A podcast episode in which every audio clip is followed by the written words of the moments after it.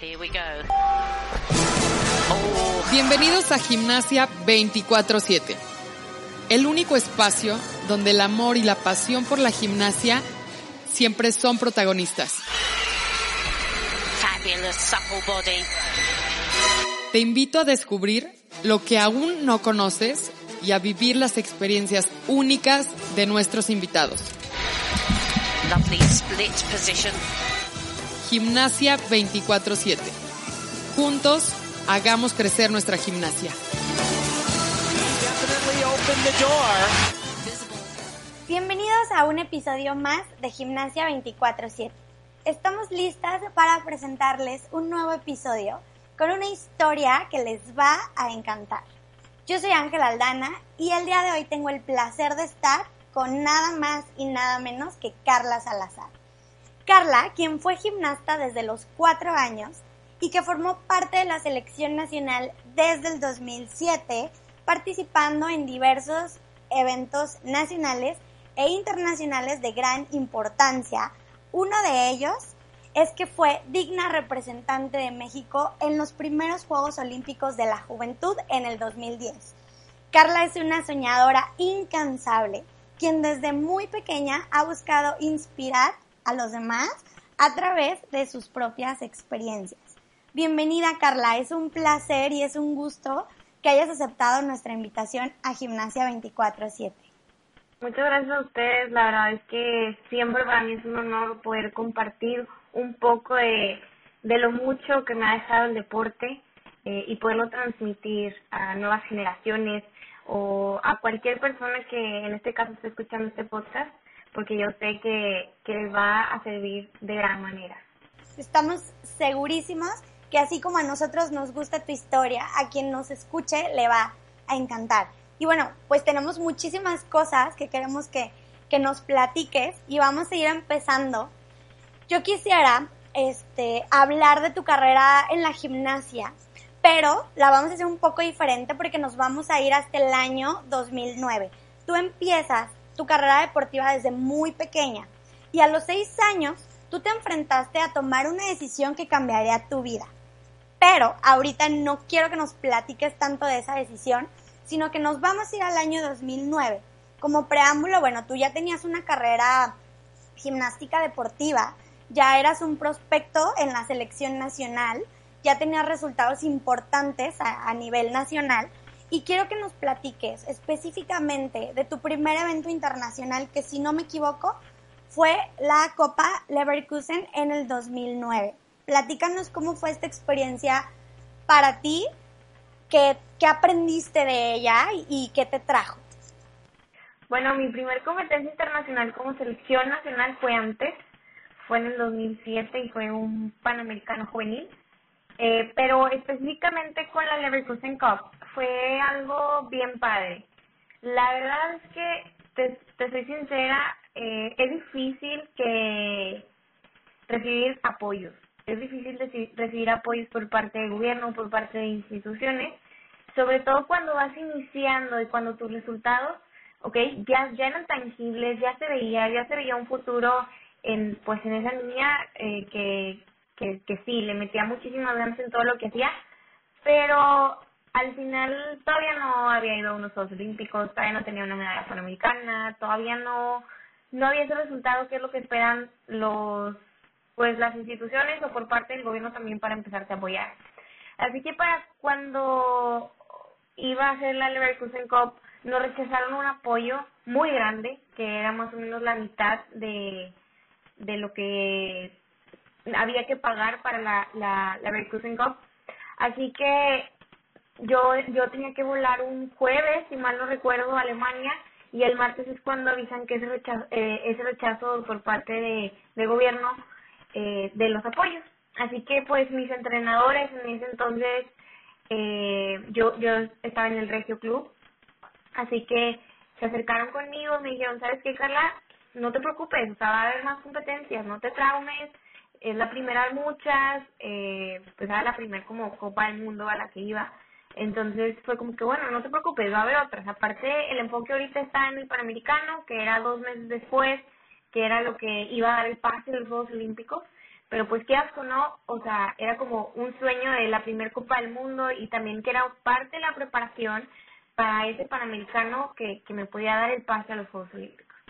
Pues obviamente yo estaba muy triste, terminé de entrenar, mi entrenamiento obviamente cambió radicalmente, pues ya no tenía que, que irme a competir, se bajó un poco la carga, ese día mm, pues prácticamente estuvo muy tranquilo y me acuerdo que todavía llegaba mi mamá y yo estaba en el baño y estaba bien triste, estaba llorando. Y luego ya pues me va y busca mi mamá de que qué pasa, o sea, ya le platico, ¿no? Entonces justo ese día eh, los habían citado, éramos tres las gimnastas que íbamos al Leverkusen Cup. Habían citado a los papás para para tener esa reunión de, de informarles cuánto dinero faltaba, o sea, faltaban más de 30 mil pesos que se tenía que pagar el siguiente día. Estoy hablando que yo vengo de una familia de muy bajos recursos que, o sea, ese dinero no lo tenía. Entonces, eh, pues mi entrenador habló ya en especial con mi mamá y conmigo de que Carla, no te preocupes, o sea, eh, o sea, no, no vamos a hacer ese gasto tan fuerte, al final vas a ir a esa competencia y tienes que entender que no vas a ir a ganar, o sea, vas a ir es parte de un fogueo. Al final, eh, gracias a Dios se consiguió el dinero, me pude ir, y obviamente yo iba con la mentalidad de hacer mi mejor esfuerzo, de hacer mis rutinas como las había entrenado, de que era una preparación, de, de que pues obviamente los nervios en cada competencia es diferente, eso, lo otro. Cuando llega la premiación, pues todo era en alemán y la verdad es que alemán, pues no, ni no nada de alemán. Entonces, pues ya estábamos sentadas, eh, sentíamos que nos había ido bien, pero no nos habían dado resultados ni nada y de repente empiezan a decir los resultados individuales, pasa caballo, pues no pasa nada, pasa barras y, y escucho mi nombre, pero como que un acento raro y dije, ay, no, no soy yo. No, sí, si era yo, segundo lugar en barras, y yo, órale, tipo, ¿qué onda? Y luego pasa Viga y, también mencionan mi nombre, pasa Piso, también mencionan mi nombre otra vez segundo lugar, y yo así, que es que esto no puede estar pasando, o sea, a mí me dijeron que yo venía y no venía a ganar. Total, llega la round y pues obviamente yo dije, bueno, tengo dos medallas, a lo mejor ahí pues un cuarto, un tercer lugar, algo, ¿no? Y ya pues llegamos al tercer lugar y no dicen mi nombre y dije, no, pues ya, o sea, ya fue, tipo, no, a las demás les fue mejor en los otros aparatos. De repente llegué al primer lugar y dicen mi nombre, yo estoy, yo, yo en shock, sea, una niña tenía 14 años en ese entonces, en shock de que qué está pasando, o sea, a mí me dijeron que venía y no iba a ganar ninguna medalla, y o sea, me tuvieron que como que, hey, ganaste, ganaste.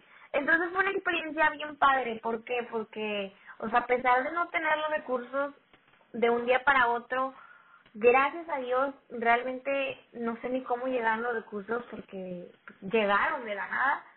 Y ir allá y también ir a poner el ejemplo de a pesar de que en ese entonces la competencia llevaba 35 años que se hacía y lo más que, había ganado una gimnasta era un tercer lugar, que fui a hacer historia, que fui a romper paradigmas y, y fue algo que realmente yo creo que marcó mucho, mucho mi historia en todos los aspectos, en tener fe en que los apoyos van a llegar, en tener fe en mi trabajo, en confiar en mí, pero sobre todo en, en disfrutar las cosas, porque yo no iba con la expectativa de ganar, ganar, ganar, simplemente era que ya estoy aquí y lo disfruto. Yo creo que eso que, que dices es muy importante y lo, lo platicamos en su momento con Dani, que también nos contó de esta copa específicamente, y que ella también nos dijo, pues nosotros como México no habíamos logrado este gran cosa hasta este año, que se trajeron la plata por equipos, y que bueno, tú te traes el oro a la round. Y creo que sí, como tú dices, es, aprender de cómo las cosas se van a ir dando y que tú no tienes que hacer nada más que confiar en tu proceso y en tu trabajo que ya hiciste, que si a lo mejor ese día que te avisan que ya no vas, no entrenaste pues como hubieras entrenado de haber confirmado que ibas a ir desde antes, eh, pues no pasa nada. O sea, realmente ese día tú ya tenías todo un trabajo previo antes que no vino a afectar y a la mera hora llegas a la competencia y a lo mejor si hubieras tenido unas expectativas más grandes o no, pues tú fuiste a hacer lo que te correspondía y, pues los resultados se dieron, ¿no? Y entonces platícanos porque después de este evento al que tú vas, como dices, como fogueo, viene tu selectivo para los Juegos Olímpicos donde te ganas un lugar en, en, en Brasil, en los Panamericanos de Brasil. ¿Cómo crees que haya influido este resultado que tú tuviste en Alemania? Porque una copa tan grande, vivir una experiencia internacional tan diferente a lo que se vive aquí en México, pues yo creo que nos cambia mucho la visión de dónde estamos paradas realmente, te da mucha confianza en ti misma. Entonces, ¿qué fue para ti este resultado? ¿Crees que sí te ayudó para hacer un mejor papel en, en Panamericanos? Sí, yo creo que cada, cada día es ir sumando esfuerzos a tu pues a tu trabajo, a tu mochilita, dice el libro de Outliers, de fuera de series, que se necesitan 10.000 horas para poder ser experto en algo. Entonces yo lo relaciono mucho a que se necesita hacer 10.000 repeticiones de un ejercicio, 10.000 repet después de ese ejercicio 10.000 rutinas y lo mismo con las competencias, o sea, porque como te decía, cada competencia es diferente, los sentimientos que, que surgen en esas competencias también son diferentes, por lo cual yo creo que sí, yo creo que esa experiencia que fue una experiencia muy diferente a lo que ya había vivido, a pesar de ya haber, haber tenido eh, varias competencias internacionales, panamericanos, eh, otras eh, como la NAI que también va mucha gente, la Pacific Rim, que también es una experiencia increíble. Eh, creo que eso también le va sumando a la mochilita de saber controlar nervios, de saber reaccionar ante las situaciones. Y yo creo que el Panamericano es una de las competencias donde más presión eh, como gimnasta tuve, porque yo sabía que ocho años, eh, que tres, cuatro, cinco, los años que le quieras poner de trabajo, de esfuerzo, de horas, de entrega, de todo, se resumía en una pasada en barras, en uno y medio en viga, un minuto y medio en piso, los seis segundos de caballo. Entonces, eh, creo que la presión sí me ayudó mucho a manejarla el haber tenido esa experiencia antes y también pues todas las situaciones que se podían venir después de, después de, de ya haber tenido ese pase, de que también mis resultados en, en esa competencia de Alemania eh, daban a entender que yo era la gimnasta que tenía que, que tenía que ir a esos Juegos Olímpicos, que a pesar de que me había ganado el lugar, yo era la más preparada y, y creo que eso influyó positivamente eh, en el resultado y también en la forma anímica en la que tú te vas moviendo. Oye, porque platícanos también cómo es lidiar con el cansancio, porque en este punto tú ya vienes pues de una competencia y luego dos meses y luego esta competencia, al ser pues más importante porque se está jugando el pase, tú vienes con cansancio, vienes con lesiones, entonces, ¿qué papel juega la mente en este tipo de eventos? Sí, mira, yo creo que la mente es algo, algo muy poderoso, algo muy poderoso y que debes de aprender a controlar, debes de aprender a lidiar con ella y sobre todo a nutrirla. A nutrirla me refiero a que, ok, si tu cuerpo no puede, o sea, porque van a llegar días en que tu cuerpo nada más no da una, no te puedes mover, pero tienes que saber eh, que, que tu mente guía a tu cuerpo. O sea, tu cuerpo le va a hacer caso a tu mente. Si tu mente dice, nos levantamos, tu cuerpo se va a levantar. Entonces tienes que estar súper fuerte mentalmente. Sí es cierto que, que en las lesiones también juegan un papel muy importante. Entonces también ahí entra la cuestión mentalidad de, decir, ok, hoy no me siento tan bien, en vez de hacer 10 rutinas voy a hacer 5, pero voy a hacer 5 de 5 para no tener que repetir más. Y, ajá, entonces en ese momento tú ya también conoces tu cuerpo, conoces eh, pues sí, si hay algún ejercicio en el que batallas, a lo mejor ahí haces un esfuerzo extra para no tener que volver a repetir la rutina o cositas así. Y pues también saber manejar los entrenamientos, que eso pues va de la mano de tus entrenadores, de, de confiar también en tus entrenadores, que si tus entrenadores dicen hoy va a pasar esto, hoy va a pasar esto, pero también saber tú con lo que conoces tu cuerpo, lo que conoces de cómo te sientes en ese día, saber decirle, ¿sabes qué? El día de hoy me está pasando esto y la comunicación que debe haber entre un entrenador y una gimnasta debe ser, y sobre todo ya a niveles, digo siempre, pero sobre todo ya a niveles ya más competitivos, más, más de desgaste y de, de horas de entrega para que pues haya una buena sinergia entre los dos y que pues las cosas fluyan. y, que al final de cuentas favorezca tus resultados y y tu trabajo, ¿no? Y sí, o sea, lo, lo hemos platicado mucho, nos han dicho mucho eh, que ahora que ustedes ya pasaron esta, esta etapa de como gimnastas, como seleccionadas, como deportistas de alto rendimiento, ahora que ya eres entrenadora o que ya quieres eh, transmitir a los demás, pues tratas de hacer justamente esta parte de la confianza, nos lo hablaba Chelly, nos lo hablaba Dani, y bueno, ahora tú, porque después de este Panamericano ahora sí viene pues el evento de con el que soñaste desde los cinco años, Carla, llegas a los Juegos Olímpicos. Y la primera pregunta que yo quiero hacerte y que no le he hecho a nadie más, ¿qué se siente pisar una arena olímpica? ¿Qué piensas? ¿Qué, qué pasa por tu mente en ese momento? Ok, yo creo que antes de que la mente, que, o sea, que pase algún pensamiento, tienes muchos sentimientos.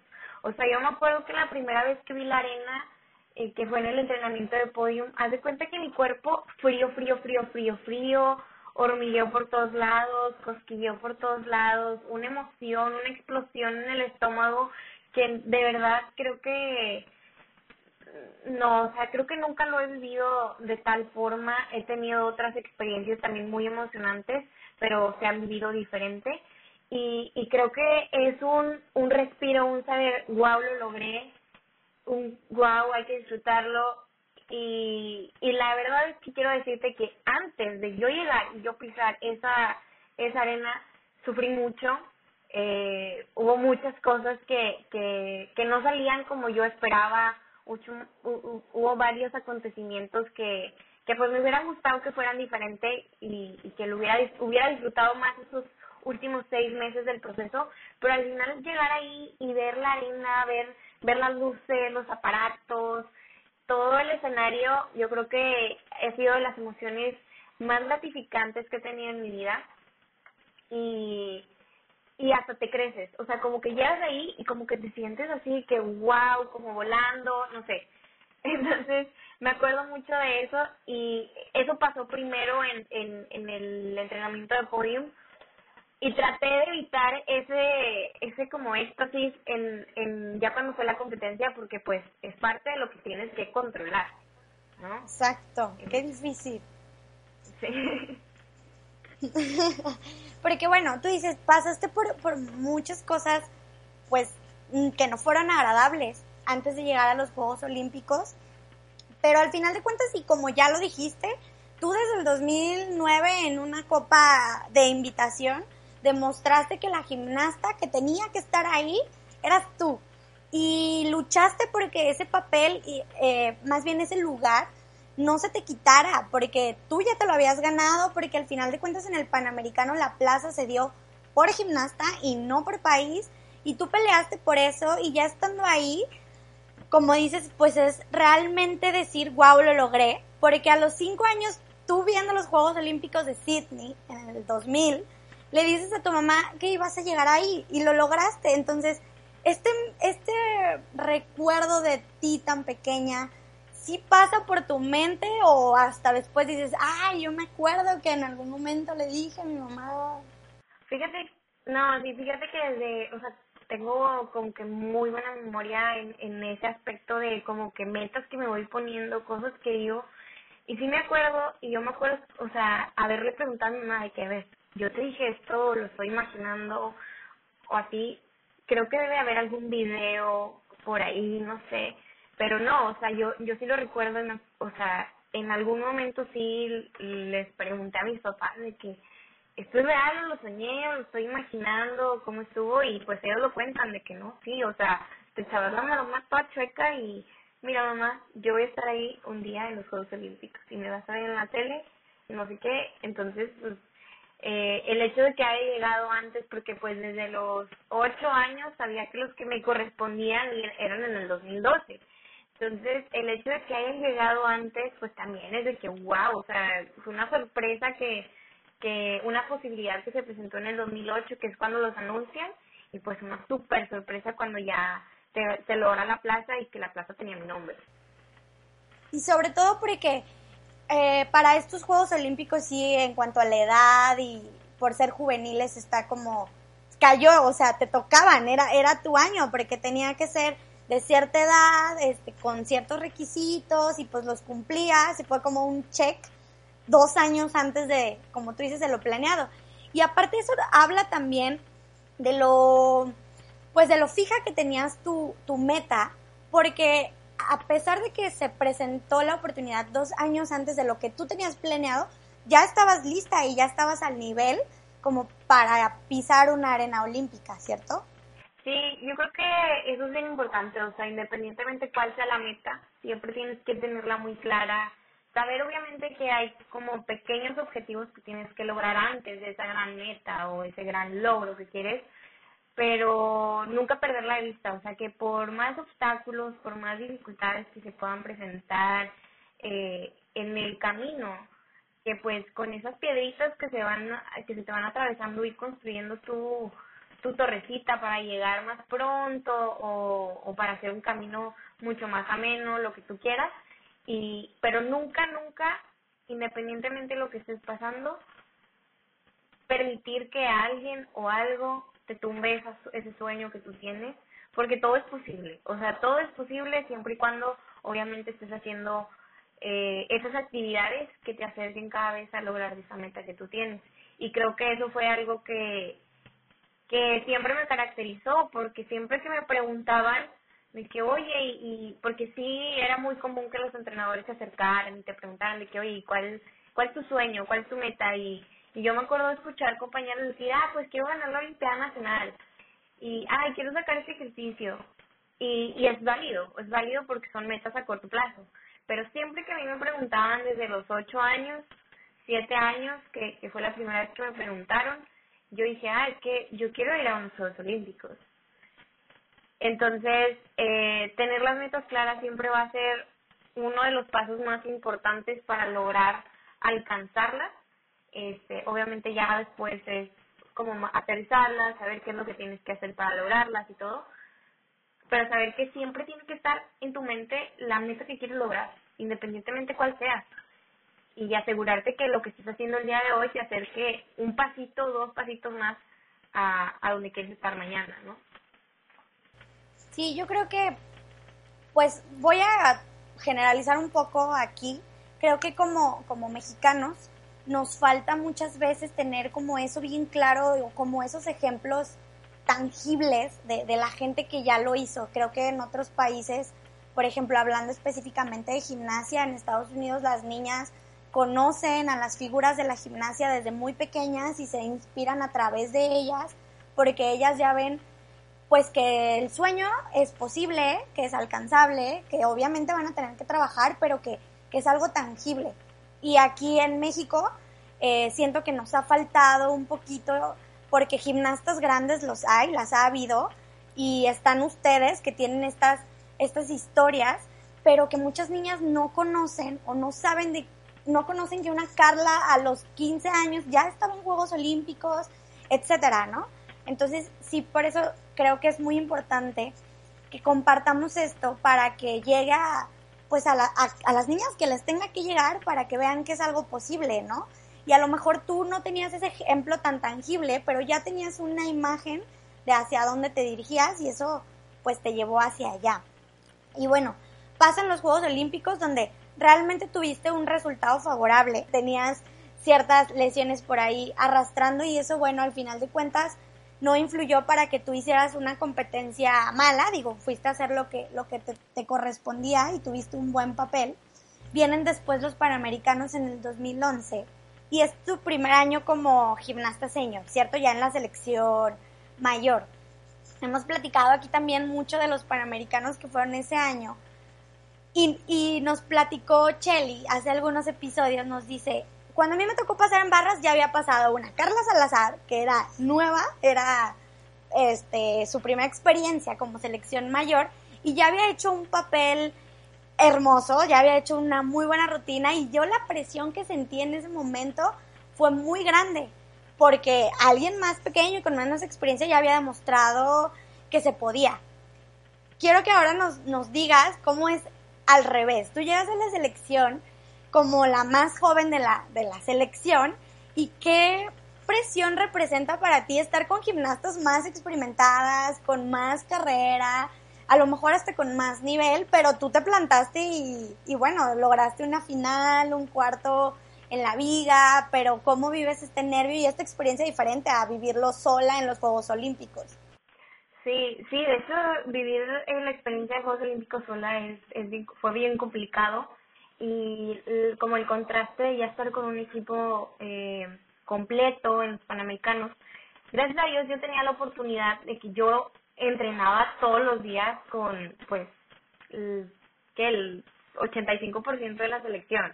Entonces, pues yo, por ejemplo, a Elsa y a Chelly desde los ocho años entrenando con ellas y todo, o sea, ellas literalmente me vieron crecer, yo las veía como las gigantes y ya competir a la par de ellas, que pues eso empezó desde el 2010, ya era pues algo muy gratificante saber que lo que yo soñaba un día de estar a su nivel y ser como ellas y, y incluso ganarles a ellas, o sea, se estaba logrando, ¿no?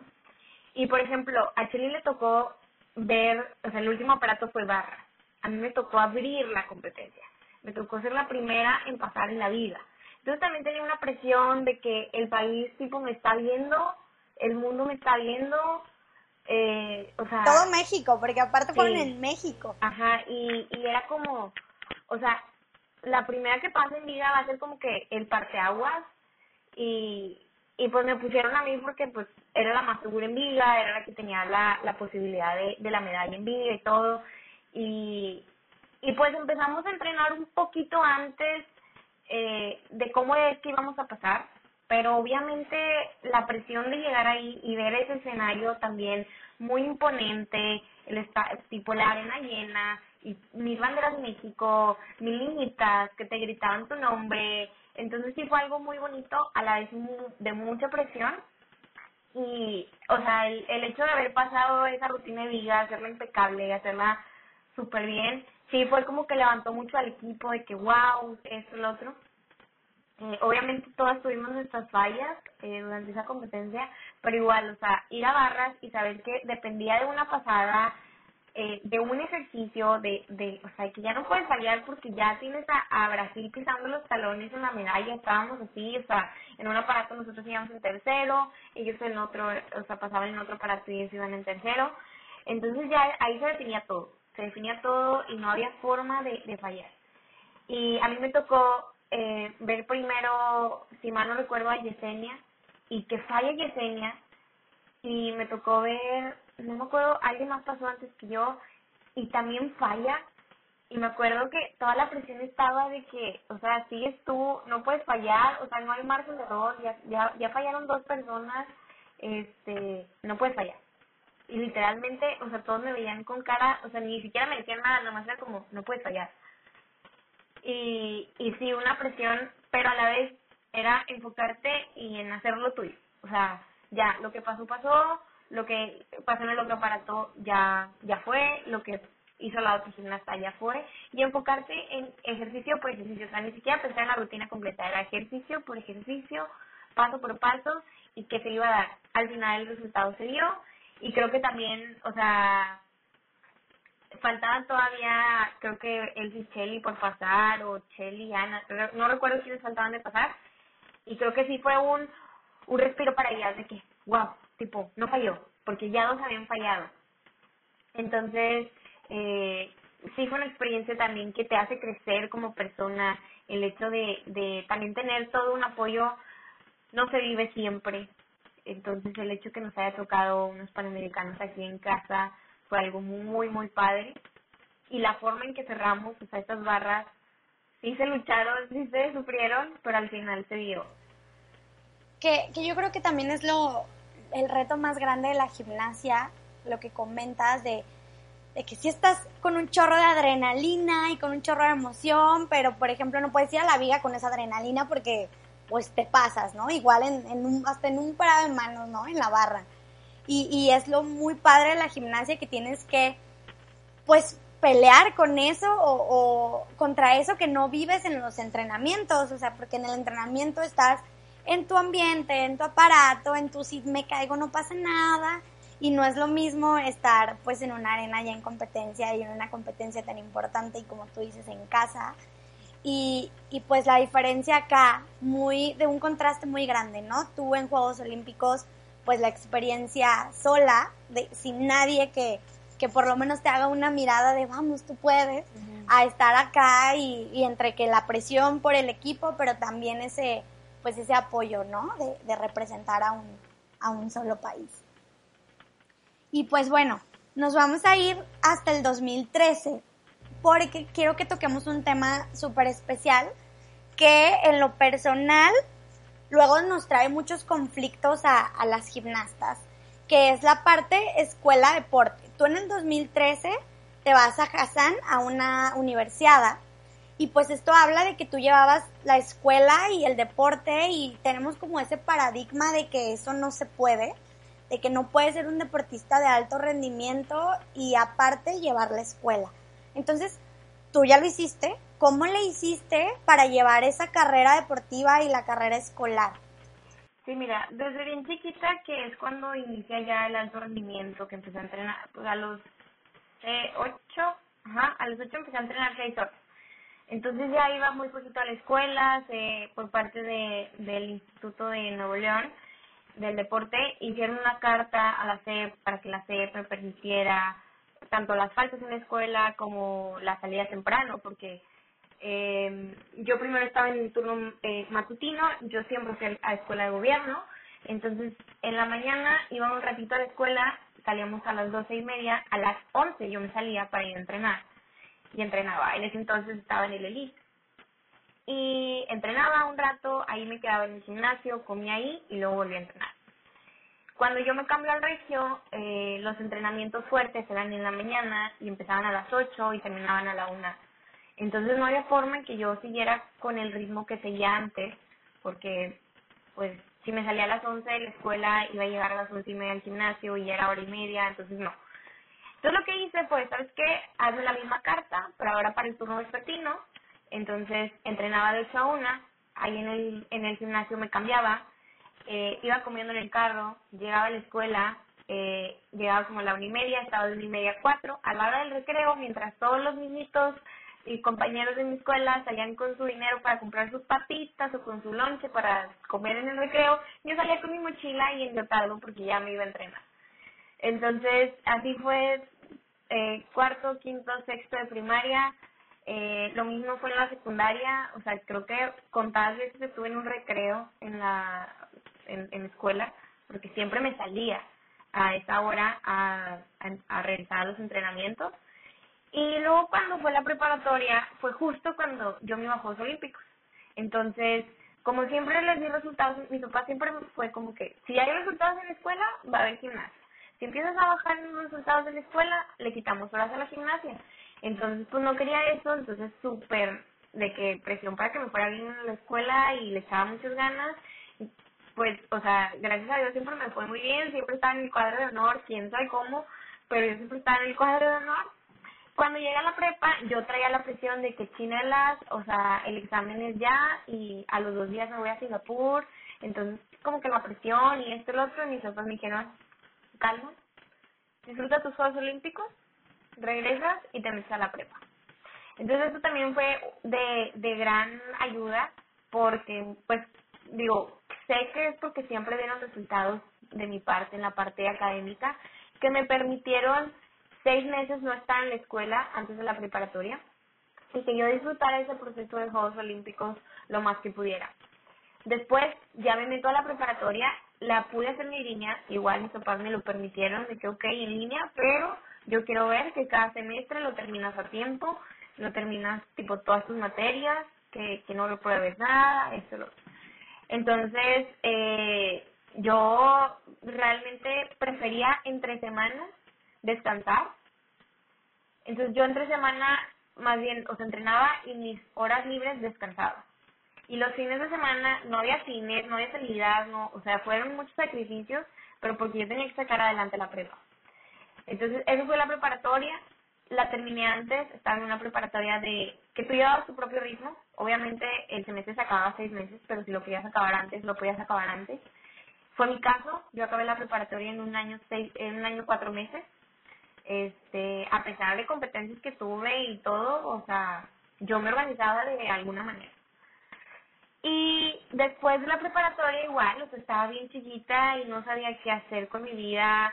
tenía varias becas en el extranjero, eh, tenía varias becas también aquí en México, entonces no sabía ni qué estudiar, ni a qué universidad, ni si quedarme en México no quedarme en México.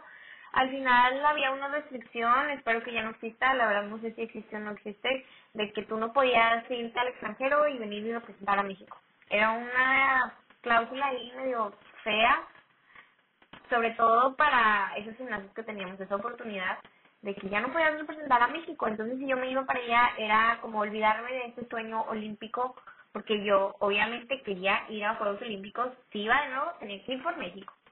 O sea, no había que ir por otro país. Entonces, este, decido quedarme en México, lo bueno, ¿qué universidad? Ya decido mi universidad. Obviamente, también ahí fue bien difícil, ¿por qué? Porque te enfrentas a una situación en que, ok, va a haber gente en la universidad que sí te va a apoyar, pero va a haber maestros que no va a haber va a haber alumnos que van a tener ese concepto de un deportista no le echa ganas en la escuela un deportista esos quiere que le hagamos todo ajá ese estereotipo de los deportistas no son buenos estudiantes los deportistas no hacen nada. Así que me enfrenté a, me enfrenté a todo esto me enfrenté a que había maestros que eh, no si no entregaste este trabajo pues no lo entregaste. Y era como maestro es que estaba de viaje usted firmó una carta de que estaba de viaje. No me mandó o sea, no me habilitó la plataforma.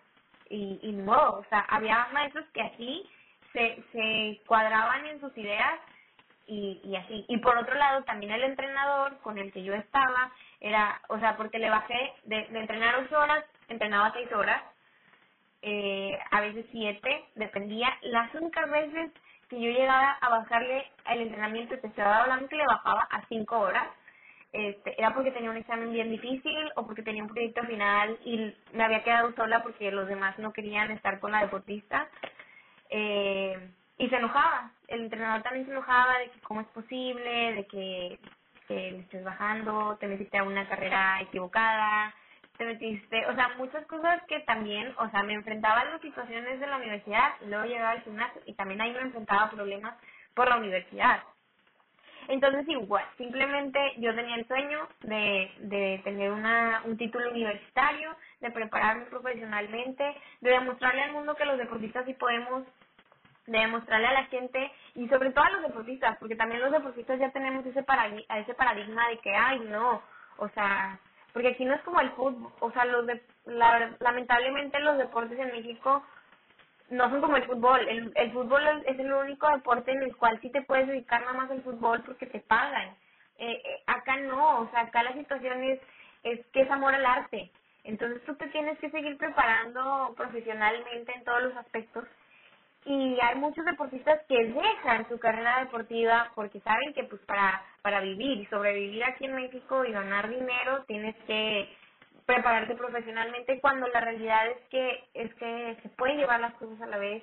Yo lo demostré, lo demostré por casi cuatro años que, que se puede, porque ya al final por cuestiones de lesión yo me retiré de la gimnasia, eh, pero al final estuve mucho tiempo como entrenando y, y también estudiando, igual dando buenos resultados en ambos lugares y pues por más que uno quiere cambiar el paradigma del mundo exterior, no se va a cambiar si en el mundo interior, hablando del deportista, de la burbuja eh, cercana del deporte, porque incluso mis compañeras me decían de que es que ¿por qué metiste tantas materias?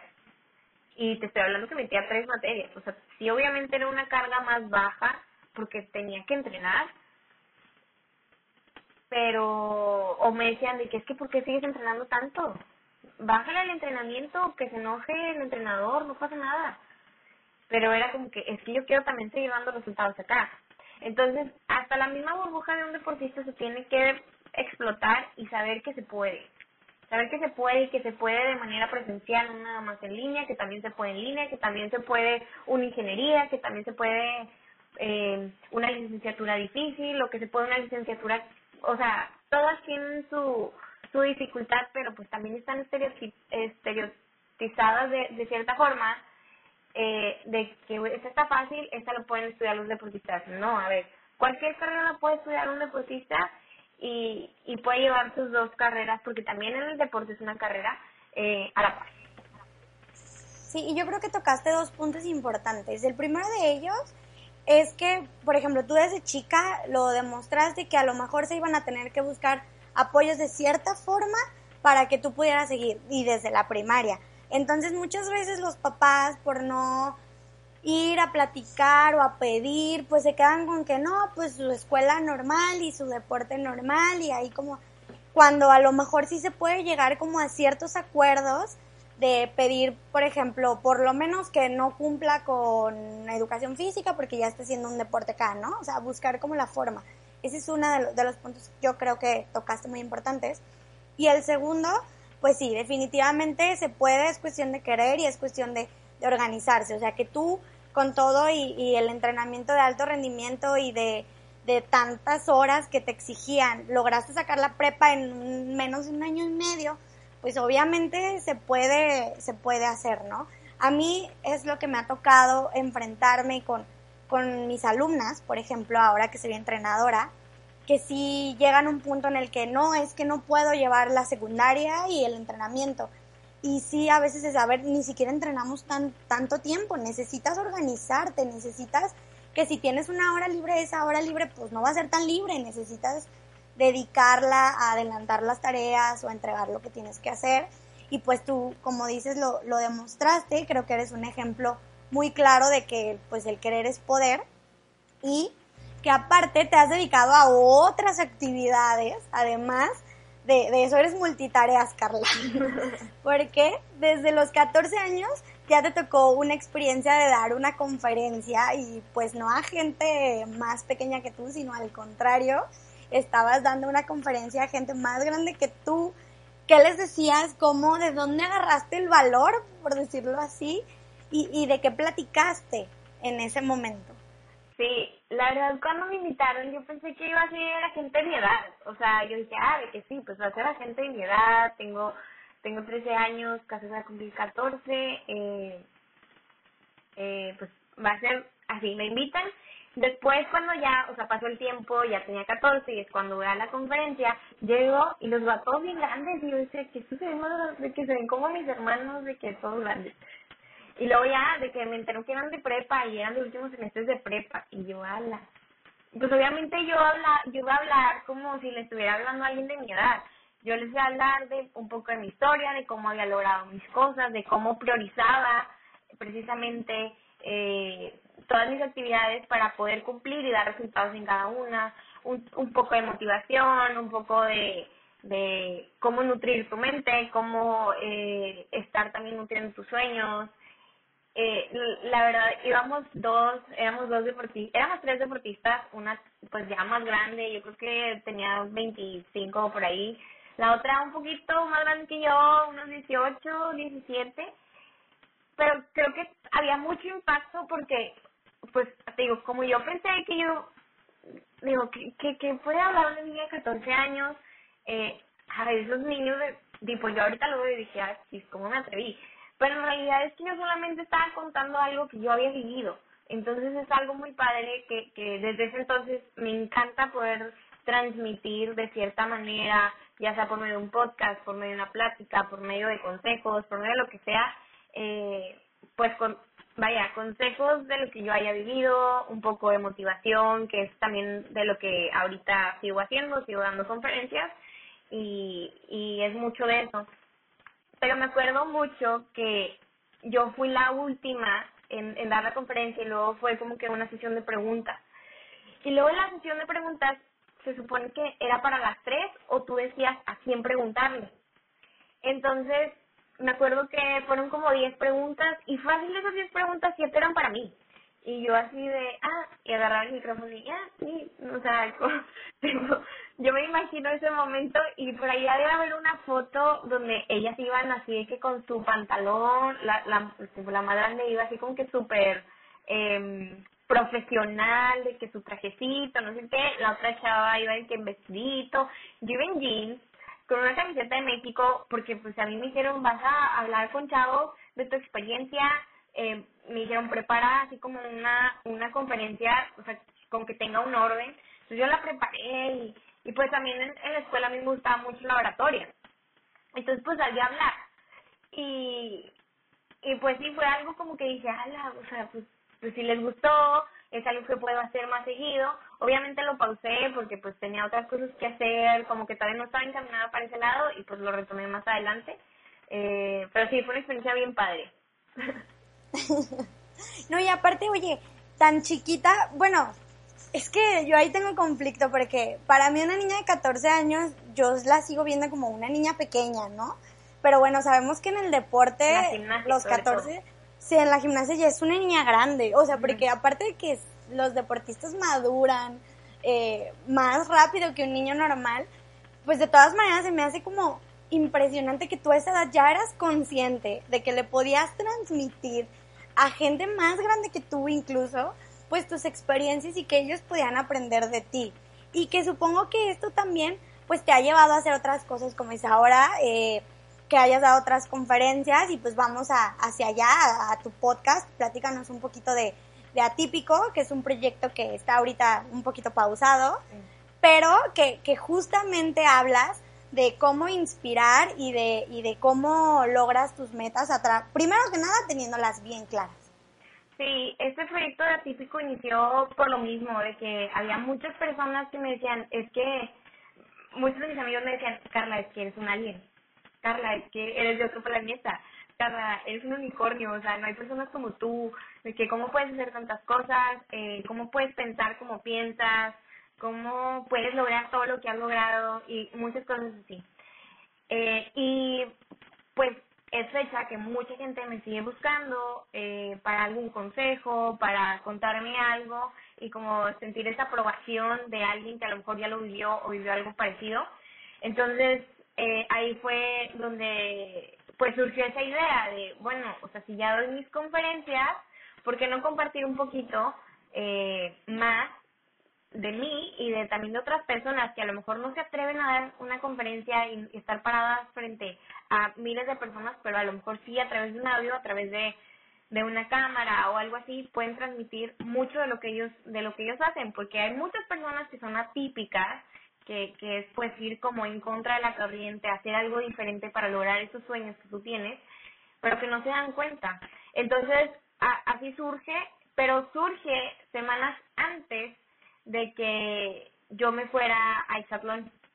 Entonces, por eso se pausó, porque pues me fui a Exatlón. Y luego, pues, la idea es retomarlo. Bueno, lo retomé, pero todavía no se suben esos capítulos y ya esto es por, por reiniciar las grabaciones, ahí para que estén también al pendiente. Y, y de eso se trata, de eso se trata, de transmitir eh, positividad y motivación y también cómo es que unas, algunas personas lo han hecho que les ha funcionado y cómo esos pasos a lo mejor también te pueden funcionar a ti. Y también que aprendas eh, un poco de las dificultades, o sea, que es lo mismo que esto, o sea, que a lo mejor yo te estoy transmitiendo cuáles fueron mis dificultades y cuáles fueron mis emociones y todo lo que yo viví durante algunos puntos de mi carrera que a lo mejor tú que lo estás escuchando ahorita te pueden funcionar, no ahorita o ahorita o en un futuro. Sí, o sea, tiene tiene que haber alguien, ¿no? Al que, al que le funcione, al que escuche y diga, uy, pues si Carla pudo con todo esto y esto y esto, pues evidentemente yo puedo también con esto y es, y es compartir. Y bueno, como última parte de, de la entrevista, quisiera que nos platicaras de esa decisión que tuviste que tomar a los seis años y que en ese momento seguramente ni fuiste consciente, que fue cuando te decidiste por la gimnasia, cómo, cómo fue y, y bueno, ¿cómo hubiera sido tu vida si no lo hubieras tomado desde tan pequeña, no? Sí, mira, yo empecé la gimnasia porque era súper hiperactiva, porque era una niña que le encantaba estar colgada en los árboles a los cuatro años. Entonces imagínate la preocupación de mis papás, que teníamos un árbol de años en nuestro patio y lo tuvieron que quitar por mi culpa, literalmente, porque me la vivía colgada y teníamos un columpio y yo me la vivía de cabeza entonces dijeron, bueno, o sea, ¿qué, ¿qué onda con esta niña? Aparte no comía, no me daba hambre, no comía porque no me daba hambre. Entonces, pues el pediatra, no, pues métala a deportes. Entonces me empiezan a buscar deportes, empiezo a hacer de todo, o sea, desde pues la natación, que es algo que todo el mundo hace, hasta taekwondo, karate, todos esos deportes. Y realmente lo que me gustó era la gimnasia, era eh, la danza. Pero pues tenía que aprender a nadar porque pues todo el mundo tiene que aprender a nadar, entonces haz de cuenta que un día era natación, gimnasia, el otro día era danza y ballet. El ballet fue lo que menos duré, me aburría la música, me aburría la clase. Duré dos semanas, yo era la típica niña esa de la foto colgada de cabeza en, la barra, entonces, ajá, entonces pues no, ya, adiós ballet. Y me quedé con natación, danza y gimnasia. Pero llegó un punto en donde bueno, la natación, la verdad, nunca me ha gustado, entonces ya nada más me aprendí a nadar y me salí. Y llegó un punto en donde yo entrenaba, yo, bueno, para ese entonces yo inicié en un gimnasio municipal, así que llegó un momento en donde iban a quitar la gimnasia de ese gimnasio municipal. Hicieron una exhibición y pues eh, Deportes del municipio donde yo vivo detectó como los los talentos eh, en, en esas niñas. Éramos un equipo como de 20 niñas agarraron a tres niñas, entre esas niñas estaba yo, y ahí pues ya le dicen a mi mamá de que le demos talento a Carlita, este, la queremos becar en el gimnasio de alto rendimiento, no sé qué, bla, bla, bla. Entonces vamos, vemos el gimnasio, eh, ahí pues ya, o sea, nada más fue como que, ay, a ver en dónde está. Realizamos en casa y, y pues ya. Entonces vamos a la clase de prueba, a mí pues obviamente me encanta, y, y regresamos en casa y ya cuando como que mis papás toman la decisión de que, ok, bueno, ya si va a entrenar tres horas, la vamos a apoyar, ya significa a lo mejor más gasto porque pues el uniforme de gimnasio y que las competencias y que esto y que lo otro.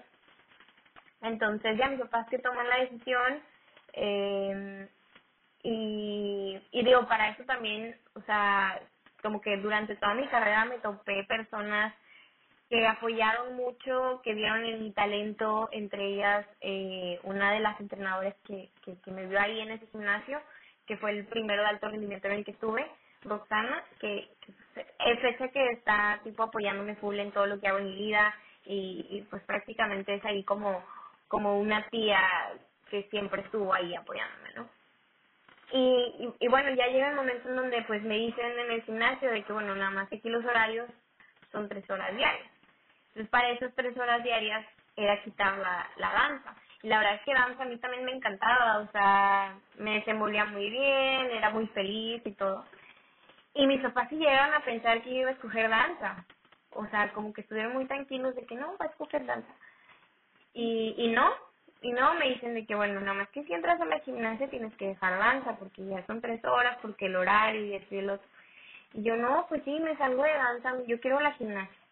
Yo tenía seis años, realmente tú piensas que no, que no puedes tomar una decisión tan pequeña, pero realmente sí, o sea, realmente desde muy chiquito creo que, que vas entendiendo tus gustos, vas encontrándole valor y amor y pasión a, a cosas que, que, que vas viendo. Entonces, si alguna vez algún niño eh, o alguna niña, eh, tu hijo, si tú, tú que estás escuchando el podcast, te dice que quiere hacer algo, apóyalo. Si tienes la posibilidad de apoyarlo, apóyalo, porque no sabes hasta dónde puede llegar. Aquí estoy. Aquí estás, así es. Pues muchísimas gracias. Este, yo estoy segura que, que así como a mí me, me encanta y soy, siempre fui fan de tu gimnasia, este, pues va a haber mucha gente que se inspire a través de ti como, como lo has estado haciendo y como has estado platicando y, y, haciendo todas las actividades que tienes, porque yo también creo que eres multitareas. Y bueno, vamos a, terminar aquí la entrevista, Carla, pero vamos a pasar a nuestra sección especial. No sé qué tan actualizada estés con la gimnasia últimamente, qué tanto sepas, porque nos toca hacerte pues una trivia para nuestra sección especial. ¿Estás lista? Ok, ok, va. Muy bien, en esta ocasión solamente son dos preguntitas, creo yo bastante sencillas. Vamos a ver cómo te va. Eh, primera pregunta, ¿cuál fue el podio all around de los Juegos Olímpicos de Londres 2012? ¿Recuerdas? Estuvo como va en segundo, estuvo Gaby Douglas en primero, y en tercero estuvo Ali Bateman. Mm, casi, se mm. quedó con el cuarto, si no me equivoco. No, el tercero ahí sí te la fallo. ¿Te, te doy una pista? ¿Crees que si te doy una pista la adivines? A ver, También es rusa. Mustafina. Sí, Mustafina. Se quedó Así con el tercero. Ella se queda en el bronce. Sí. no me acordaba. Creo yo una, una final muy, muy interesante. Yo veía ese oro para las rusas, pero pues Gaby Douglas llegó a sorprendernos. Vale, pregunta número dos. Menciona dos requisitos para una rutina de viga de equilibrio. Pero para cualquier clase. ¿o Para qué? nivel elite, para ni- ¿qué sería? Nivel 10. Pues. Ok. Sí, tienes que hacer una salida de, de dificultad D y una entrada de valor. Ah, muy bien. Te fuiste por las más difíciles. Yo pensé que ibas a decir un giro sobre la punta y algo así, más fácil. Muy bien. Si era vida tu, tu aparato estelar, ¿cierto? ¿O no? Sí, cuando estaba más pequeña, cuando juvenil, era piso. Eh, Viga siempre estuvo como que ahí a la punta del cañón, pero ya como, como senior, la Viga. Sí, la Viga eh, ahí estuvo siempre. Muy bien. Pues con esto terminamos la trivia. Estuvo bastante, bastante sencilla. Y por último, te, vamos a pasar a nuestra super sección favorita. Te voy a compartir un video y te voy a pedir que seas nuestra comentarista de gimnasia. Vamos a ver qué Ajá. tal. A ver, Entonces, cuando estés lista, empezamos. ¿Lista? sí, ya. Una de las más pequeñas de la selección mexicana en estos Juegos Panamericanos, con una entrada muy sencilla pero muy elegante, muy amplia. Todos sus movimientos los vamos a ver. Ella estuvo en los Juegos Olímpicos Juveniles en el 2010. Y aquí vemos su volada mortal a una pierna, muy bien, muy amplia. Con esos movimientos de coreografía para enlazar sus ejercicios. Vemos una rusa con una muy buena ejecución. Un volapié. Ella estuvo eh, también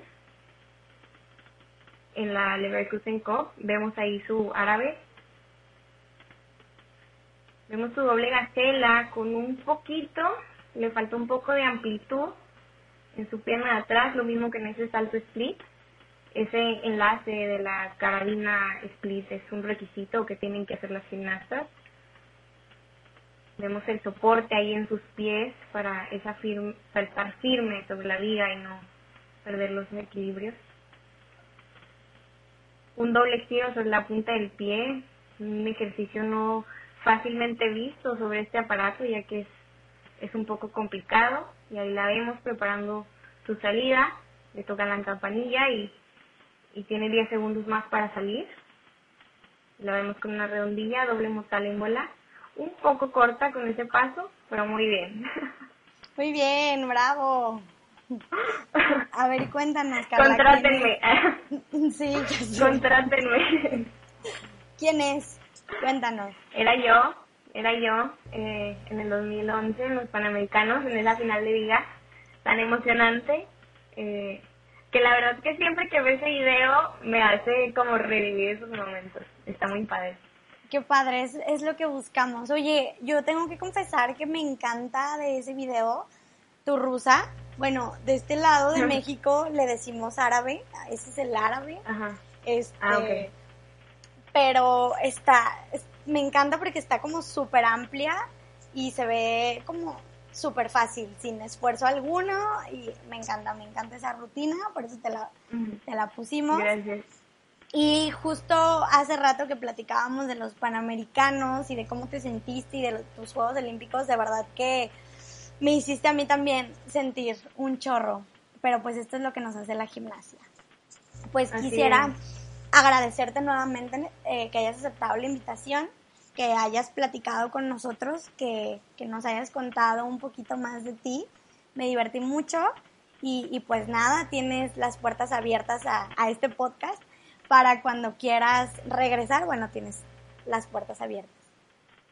Gracias a ustedes igualmente y la verdad me parece muy muy padre ese proyecto que traen. Felicidades también y, y pues a todos los que nos están escuchando Recuerden que sus sueños son posibles y esperemos que todos estos esfuerzos que se están haciendo para tener el alcance, para que ustedes tengan al alcance muchas historias y muchas eh, pues consejos y anécdotas les pueda servir, que estoy segura que sí. Yo también estoy segura que así va a ser. Eh, les agradecemos que nos hayan escuchado el día de hoy. Les recordamos que pueden seguirnos en nuestras redes sociales. En Instagram estamos como arroba gimnasia 24.7 y en Facebook como gimnasia 24 diagonal 7. No olviden seguirnos, comentarnos que les gustaría escuchar en nuestros siguientes episodios. Y recuerden, hagamos viral el amor y la pasión por la gimnasia. Muchas gracias. Hasta pronto.